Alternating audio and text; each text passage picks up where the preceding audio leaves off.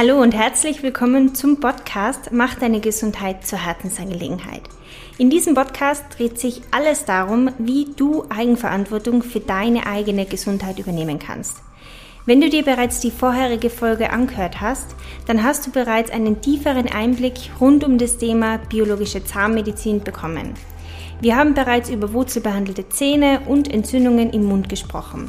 Und mit wir meine ich den absoluten Spezialisten im Bereich der, der ganzheitlichen Zahnmedizin, Dr. Robert Bauder. Robert bringt über 23 Jahre Praxiserfahrung mit und weiß ganz genau, wie wichtig unsere Zahngesundheit für unseren gesamten Organismus ist und natürlich auch, worauf es dabei ankommt. In dieser Folge und somit im zweiten Teil unseres Interviews sprechen wir über Metalle in unserer Mundhöhle. Metalle wie Amalgam, Gold oder Titan können entzündungsfördernd und toxisch auf unseren gesamten Körper wirken. Robert beleuchtet die negativen Folgen, die durch Metalle in unserer Mundhöhle entstehen könnten. Außerdem erfährst du, wie schädlich Amalgamfüllungen tatsächlich sind und wie Amalgamfüllungen sachgemäß entfernt werden sollten, damit so wenig wie möglich Quecksilberdämpfe in unseren Körper gelangen können. Neben Amalgam sprechen wir über Metalle in unserer Mundhülle, wie beispielsweise Gold oder Titan. Und wir beleuchten den sogenannten Batterieeffekt. Der kann entstehen, wenn unterschiedliche Metalle im Mund vorhanden sind. Ich wünsche dir ganz viel Spaß bei dieser absolut spannenden Folge.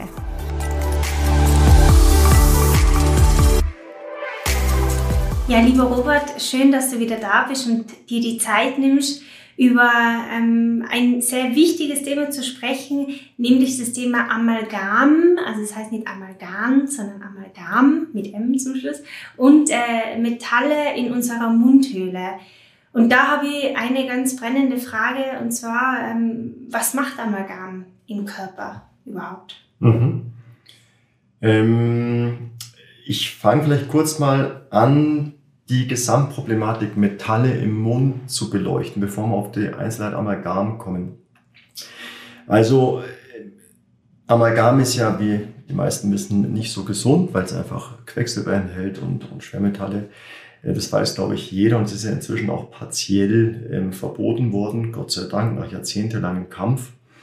Ähm, aber nochmal zu den Metallen im Allgemeinen. Also Metalle und Metalligierungen haben ja die Eigenschaft in einem korrosiven Milieu, und das ist es im Mund zum Teil, eben zum Teil in Lösung zu gehen, sprich zu korrodieren, zu oxidieren. Und ähm, diese minimalen Bestandteile können und zwar rede ich jetzt nicht nur vom Amalgam, sondern auch von Goldlegierungen zum Beispiel oder anderen Dentallegierungen. Können, also Metallionen können, äh, Metallbestandteile können ähm, entzündungsfördernde ähm, Effekte äh, auf verschiedene Entzündungsmechanismen im zellulärer Art im Organismus auslösen.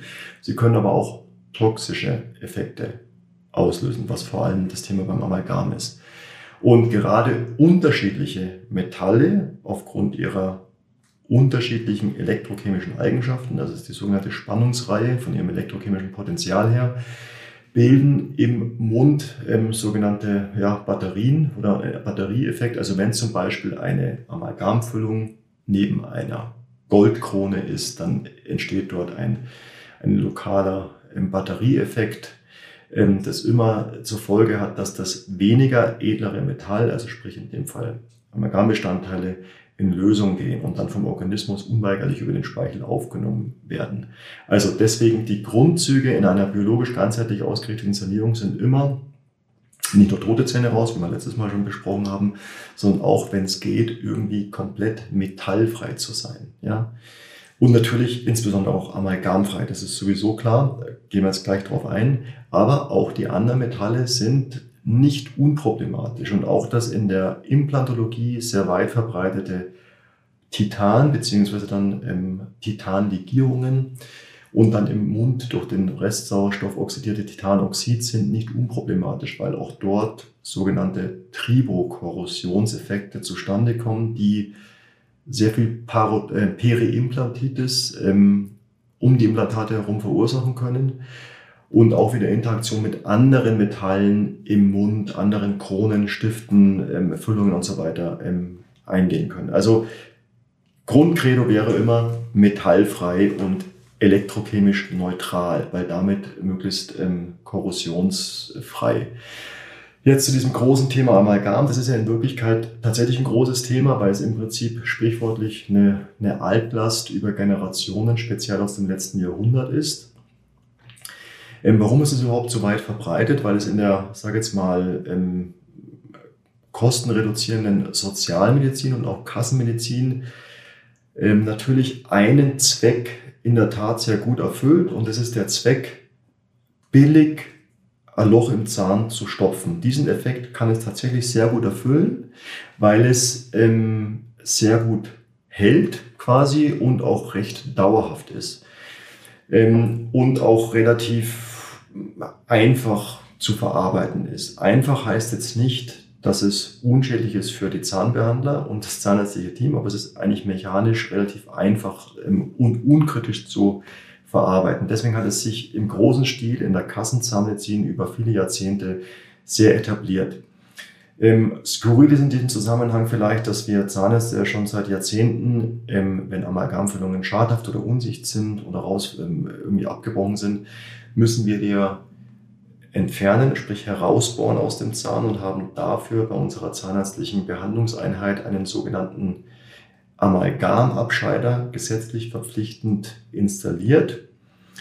Und wir müssen dann das ähm, über die Zeit gesammelte Amalgam ähm, kostenpflichtig als Sondermüll abführen.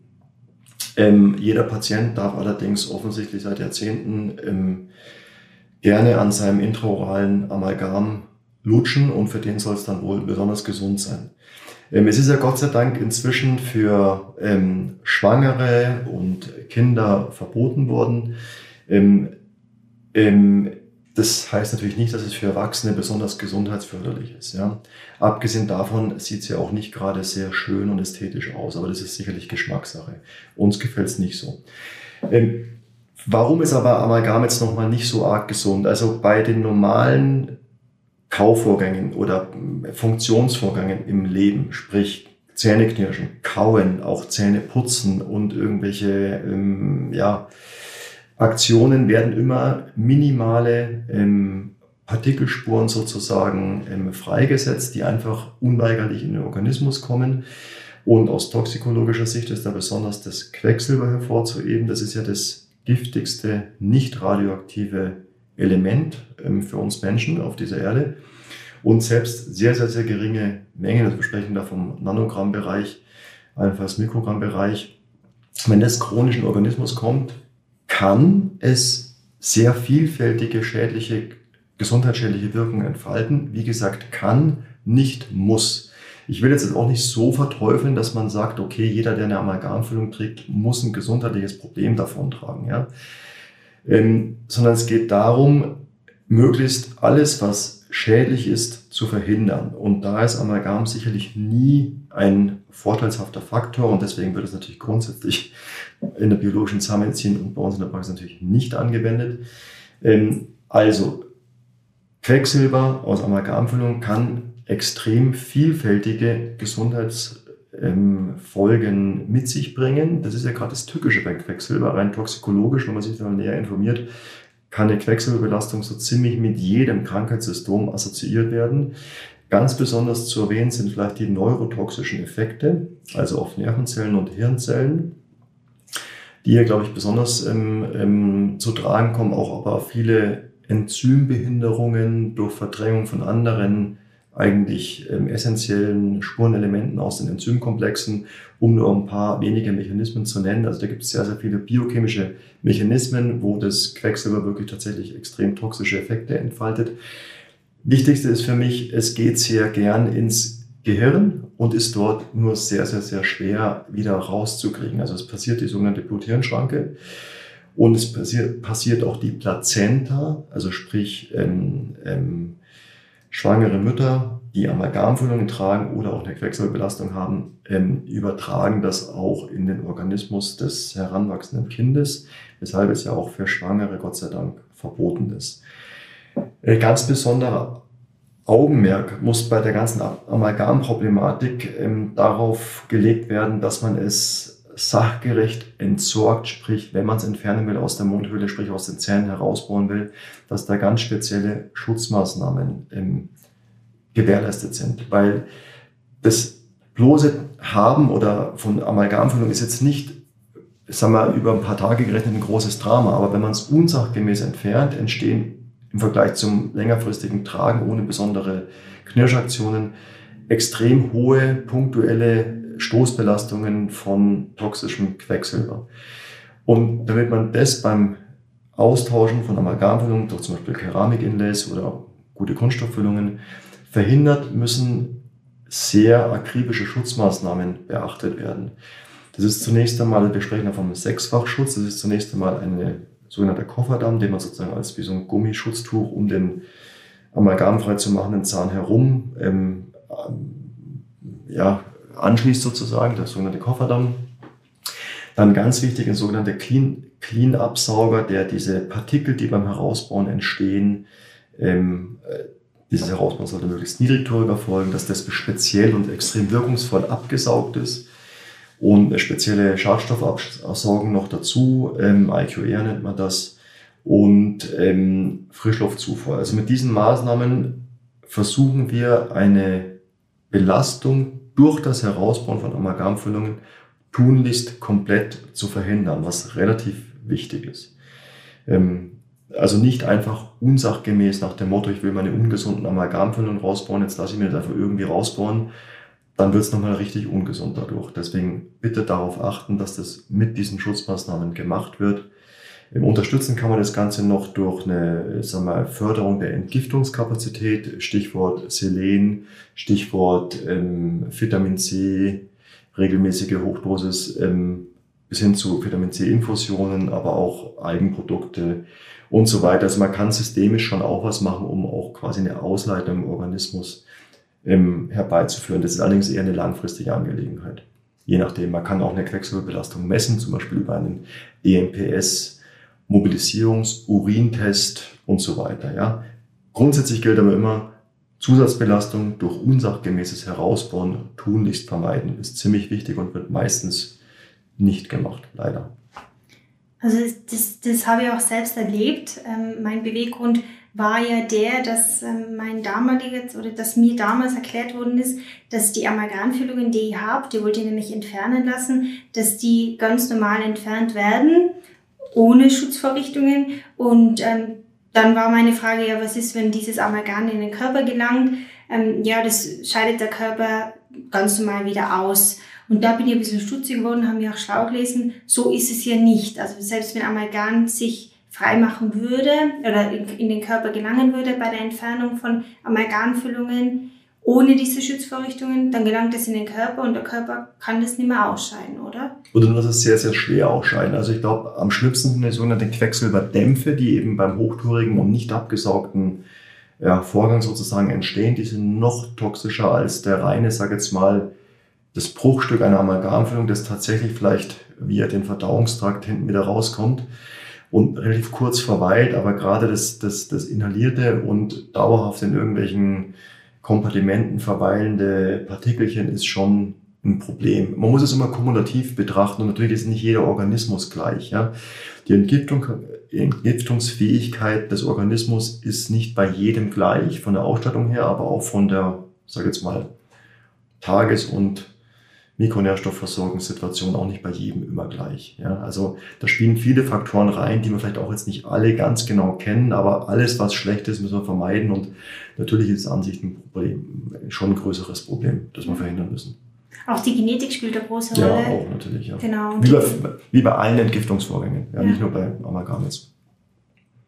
Auf jeden Fall Grundtenor amalgamfrei selbstverständlich, nicht aus ästhetischen Gründen, aber natürlich darf es auch schöner sein sondern es geht auch um die Eliminierung von schädlichen, toxischen ähm, Korrosionsprodukten, speziell Quecksilber, aber natürlich auch die schleichenden Korrosionsprodukte, die auch aus anderen Metallrestaurationen, Wurzelstiften, ähm, Goldlegierungen und anderen halbedlen Legierungszusammensetzungen ähm, meistens existieren. Und das ist auch nicht ganz unproblematisch.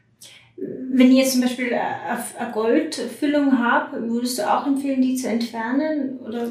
Das ist wie bei allen Sachen natürlich immer eine Abwägungssache. Ich sage jetzt auch nicht, dass jede Amalgamfüllung, die im Mund ist, sofort raus muss. Ja, es gibt durchaus welche, die sind sehr, sehr gut gemacht und haben wahrscheinlich eine unheimlich geringe, ich sage jetzt mal, Freisetzung.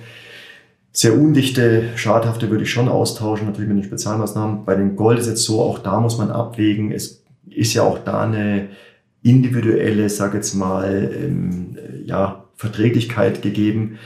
Man muss jetzt nicht jedes sehr gut gemachte, dichte Gold Inle oder Onle austauschen, krampfhaft. Aber wenn man irgendwie Neuversorgungen anstrebt, sollten diese möglichst metallfrei und möglichst optimal biologisch verträglich sein. Natürlich, ähm, selbst bei Keramikversorgungen, die ja sicherlich optimal biologisch verträglich sind, also Keramik, Inlays, Onlays, Teilgrund und so weiter, die müssen ja auch mit einem adhesiven Klebersystem eingeklebt werden. Und natürlich ist auch da theoretisch sind toxische Bestandteile in den Klebematerialien, aber man muss es immer abwägen und in Relation setzen und sozusagen das kleinste Übel nehmen. Ähm, also man muss jetzt nicht jedes Gold-Inlay krampfhaft austauschen, ja, aber bei Neuversorgung sollte eine Metallfreiheit angestrebt werden und vor allem in der Spannungsreihe sehr unterschiedlich eingeordnete Metalle sollten verhindert werden.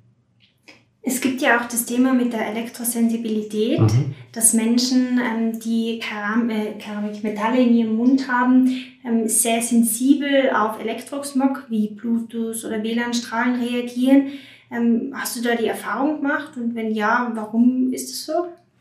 Also sicherlich noch ein relativ junges Forschungsgebiet, in dem man bei weitem noch nicht alles weiß. Also selbstverständlich sind Elektrosmog und ähm, elektromagnetische Felder ein, würde ich sagen, schon großes Gesundheitsproblem, das sich natürlich auch ein wenig bei Metallbestandteilen im Mund auch negativ äußern kann, weil natürlich selbstverständlich stärkere Handynetze oder WLAN-Netze selbstverständlich ähm, durch die sagen wir, ähm, elektromagnetischen Eigenschaften von Metallbestandteilen im Mund moduliert werden können. Selbstverständlich können elektromagnetische Felder gestreut werden, umgelenkt werden und vielleicht auch ähm, in der Wirkung potenziert werden lokal. Wissenschaftlich weiß man da ganz konkret im Mund noch nicht so viel drüber, aber selbstverständlich ist es gesünder, eine elektroneutrale Versorgung, Stichwort Keramik wäre da zum Beispiel zu nennen, die möglichst langlebig und korrosionsstabil ist, ähm, zu bevorzugen, einfach mal pauschal. Ja, und Kunststoffe sind auch nicht ganz unkritisch. Da gibt es ja auch biologischere Formulierungen und welche, die eben mit etwas weniger toxischen ähm, Monomerbestandteilen ähm, komponiert sind. Und auch da muss man auch eine, auf eine gute Materialwahl, aber auch auf eine gute ähm, Verarbeitungsqualität achten. Generell bei Kunststoffen und Klebetechniken ist nicht so sehr nur der Materialtyp entscheidend, sondern vor allem für die Langlebigkeit und Unschädlichkeit oder, oder Perfektion ist dort vor, vor allem auch die Verarbeitungsqualität von, vom Zahnbehandler sozusagen ausschlaggebend, weil, weil man dort sehr, sehr akribisch und sehr, sehr gewissenhaft arbeiten muss, ähm, was ganz anders ist als zum Beispiel beim Amalgam, dass man mehr oder weniger mit dem Finger in die Kavität stopfen könnte und dann wird es auch heben. Ähm, das ist natürlich bei Kunststoff- und Klebetechniken oder Keramikklebetechniken überhaupt nicht der Fall und da muss man sehr, sehr gewissenhaft und sehr zeitaufwendig und sorgsam arbeiten. Ja. Weshalb es ja auch für die von der Honorierung ähm, doch wesentlich aufwendiger ist. Sprich, es ist einfach auch teurer für einen Patienten. Also man kann schon sagen, dass Metalle in unserer Mundhöhle unseren Körper stressen. Ja, unterschiedlich stark, aber es kann ein großes Problem sein. Ja. Nicht bei jedem muss es eins sein. Ja. Was mache ich denn, wenn ich selber Amalgamfüllungen habe und mir die entfernen lassen möchte? Worauf soll ich achten? Also, ähm, ich würde mir die ganz normal mal klinisch genau begutachten lassen mit entsprechenden ähm, Fotos, Röntgen und so weiter. Man muss schauen, ist nebendran Karies, sind sie undicht, dann können sie auf jeden Fall saniert, selbst im rein schulzahnmedizinischen Sinne. Ähm, bei den dichten und perfekten muss man einfach abwägen, auf, kommt auf die Gesamtsituation an, es kommt auf die Gesamtsanierungsabsicht an und natürlich ist es immer ein individuelles Abwägen vom Patienten, weil der muss ja letztendlich entscheiden, was mit seinen Organen, sprich Zähnen passiert.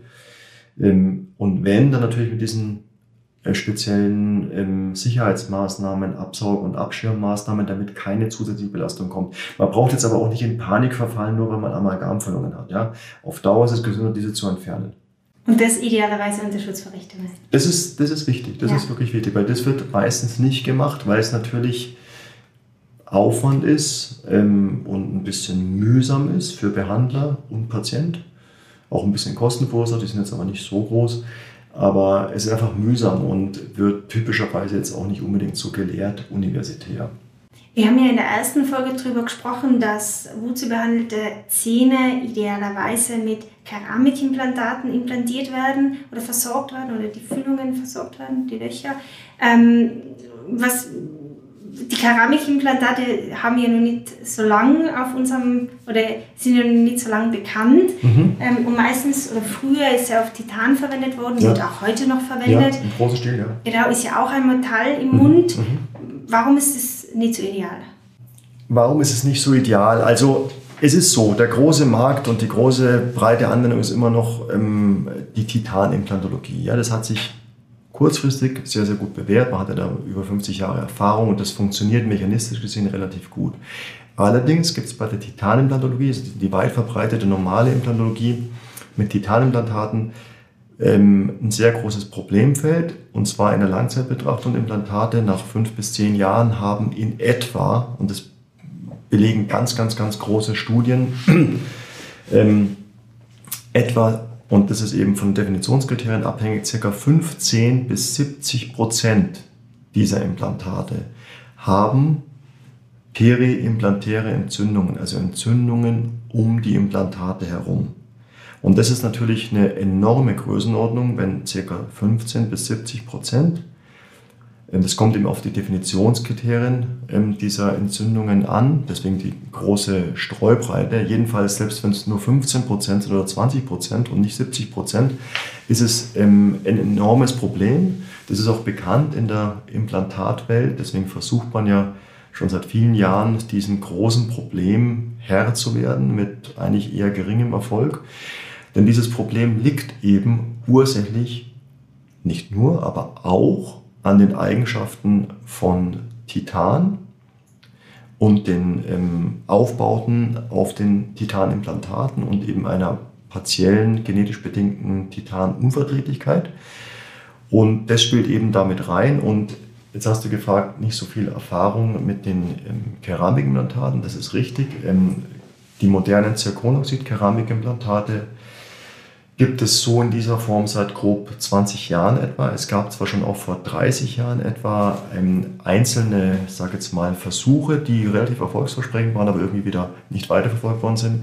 Wenn wir von einer modernen Keramikimplantogie sprechen, sprechen wir von den Zirkonoxid-Keramikimplantaten, die seit grob 20 Jahren oder 19, 20 Jahren auf dem Markt sind und die natürlich gerade in den letzten 10 Jahren extrem extremes Entwicklungspotenzial durchgemacht haben, die sich aber gerade aus biologisch ganzheitlichen Aspekten heraus, also die Unschädlichkeit für den Organismus, ähm, was ja das alleroberste Ziel ist, ähm, als enorm positiv herausgestellt. Also sprich, sie machen nicht krank. Es gibt sehr wohl einzelne Misserfolge ähm, und es ist vor allem dahingehend ein Thema oder man könnte sagen eine Herausforderung, weil sich sehr, sehr viele implantierende Zahnärzte, Oralchirurgen, Kieferchirurgen mit dem Thema nicht so, sagen wir mal, umfangreich beschäftigen und dadurch es nicht so Eingang in den breiteren Markt findest, äh, findet, weil ähm, Keramikimplantate relativ heikel sind und viele Besonderheiten zu beachten sind und nicht nur eins zu eins als Schraube hergenommen werden können wie in dem alten Konzepten und daher wird es auch sicherlich noch eine Weile dauern, bis das einen breiteren Eingang in den Markt findet, weil es eben nicht nur mechanistisch zu betrachten ist. Man muss viele Besonderheiten beachten, es erfordert besondere Ausbildungen und dann ist es allerdings eine extrem erfolgreiche und vor allem sehr gesunde Sache, die tolle Problemlösungen ermöglicht, die früher eben nicht so möglich gewesen wären. Stichwort Sofortimplantation von fast allen Situationen, ähm, schnelle Störherzernährung. Und man muss auch bedenken, dass die Keramikimplantate eigentlich nur ein kleiner Teil, also ein, ein, ein kleines Tool innerhalb des gesamtbiologischen Sanierungskonzeptes darstellen. Ja. Es ist nicht nur eine mechanistische Angelegenheit, es ist nur ein kleines Instrument und Tool, das allerdings sehr wichtig ist, aber mehr ist es auch nicht. Ja. Und man muss es immer einbetten in eine gesamte biologische Zahnsanierung. Da spielen viele, viele Faktoren eine Rolle. Du sprichst von vielen verschiedenen Faktoren. Welche Faktoren kann man sich da vorstellen? Also sind zunächst mal die ganzen ähm, konkreten, sage jetzt mal, Behandlungsprotokolle, wie wir das machen, wie die Operationsprinzipien sind. Die sind eben ein bisschen anders als bei Titan. Ähm, wie wir die Operationen vorbereiten, nachbereiten und konkret auch durchführen, ist einfach wirklich ziemlich anders als bei Titan, aber durchaus erlernbar. Und dann spielen natürlich auch in dem gesamtbiologischen Konzept die ähm, die systemischen Faktoren eine wichtige Rolle. Also wie optimiere ich den Gesamtorganismus für optimale Sanierungserfolge, optimale Heilungserfolge, sprich auch optimale Implantaterfolge, wenn man so will. Ähm, und diese Faktoren sind nicht so simpel, da muss man viele Dinge beachten, zum Beispiel die ähm, Optimierung der Mikronährstoffversorgung, um nur einiges zu nennen, Optimierung der Ernährung etc., ähm, Reduktion anderer Risikofaktoren. Und das ist ja auch so ähm, in der Bewahrung des Ergebnisses. Also man muss dann dieselben systemischen Risikofaktoren eliminieren, die man zum Beispiel auch für die ganzheitliche Parodontitis-Behandlung optimieren sollte. Also ähm, Stichwort Ernährung nochmal, das ist ja eh die Basis für, für vieles was die Gesundheit betrifft im ganzen Leben, egal ob es jetzt sportliche Fitness ist oder einfach Wohlgefühl, Vermeidung von exzessivem Übergewicht, ähm, metabolisches Syndrom, diese ganzen Dinge, da spielt es eine sehr große Rolle. Aber auch eine antientzündliche Ernährung ähm, hat einen Einfluss, ähm, auch bei der Parodontitis, ähm, weil wir ja zum Beispiel durch unsere Ernährungsweise die Balance zwischen entzündungsfördernden und zündungs bremsenden Mechanismen sozusagen ähm, steuern können. Beispielsweise jetzt zum Beispiel Omega-3-Fettsäuren aus entsprechend Leinöl oder Fischöl oder Grillprodukten, die sehr Omega-3-reich sind, sind entzündungshemmend. Wenn ich jetzt hingegen ständig ähm, Schweine, Kriebenschmalz äh, maßlos esse und das Ganze noch stark mit im reichlichen Weißweinkonsum garniere, dann habe ich eine proinflammatorische, also entzündungsfördernde Kost. Und so kann man auch da ständig in der Balance eingreifen. Und das sollte man auch. Nebenbei sind auch alle anderen systemischen Entzündungen davon positiv oder auch negativ zu beeinflussen. Um mal ein Beispiel zu nennen aus dem Bereich Bewegung, Fitness, Physiotherapie, Gelenkserkrankungen, ähm, Arthritis und viele andere hängen ja auch in demselben Gleichgewicht. Und deswegen ist grundsätzlich eine eine entzündungsvermeidende, also antiinflammatorische Kost zu favorisieren, wohingegen eine entzündungsfördernde ähm, Kost zu vermeiden ist. Und genauso geht es ähm, zum Thema Ernährung ähm, um eine Vermeidung einer übersäuernden Ernährung, also säurebildende Nahrungsmittel. Da meine ich jetzt nicht einen sauren Zitronensaft, sondern ich meine säurebildende Nahrungsmittel. Zu nennen wären zum Beispiel viel Brot und Weißmehl, ähm, Zucker, ähm, zu viel Fleisch. Das sind alles säurebildende Nahrungsmittel, die letztendlich zu einer Dysbalance im Organismus führen. Die fördern auch Osteoporose, Arteriosklerose, die fördern ähm, Arthritis, Arthrose, sonstige Verschleißerkrankungen. Und andersrum sind Entzünd ähm, übersäuerungsvermeidende Dinge, wie zum Beispiel ähm, gedünstetes Gemüse oder ähm, entsprechende Vollkornprodukte weniger säurebildend oder ähm, Rohkost. Und da muss man einfach in der Lebensführung auch drauf achten.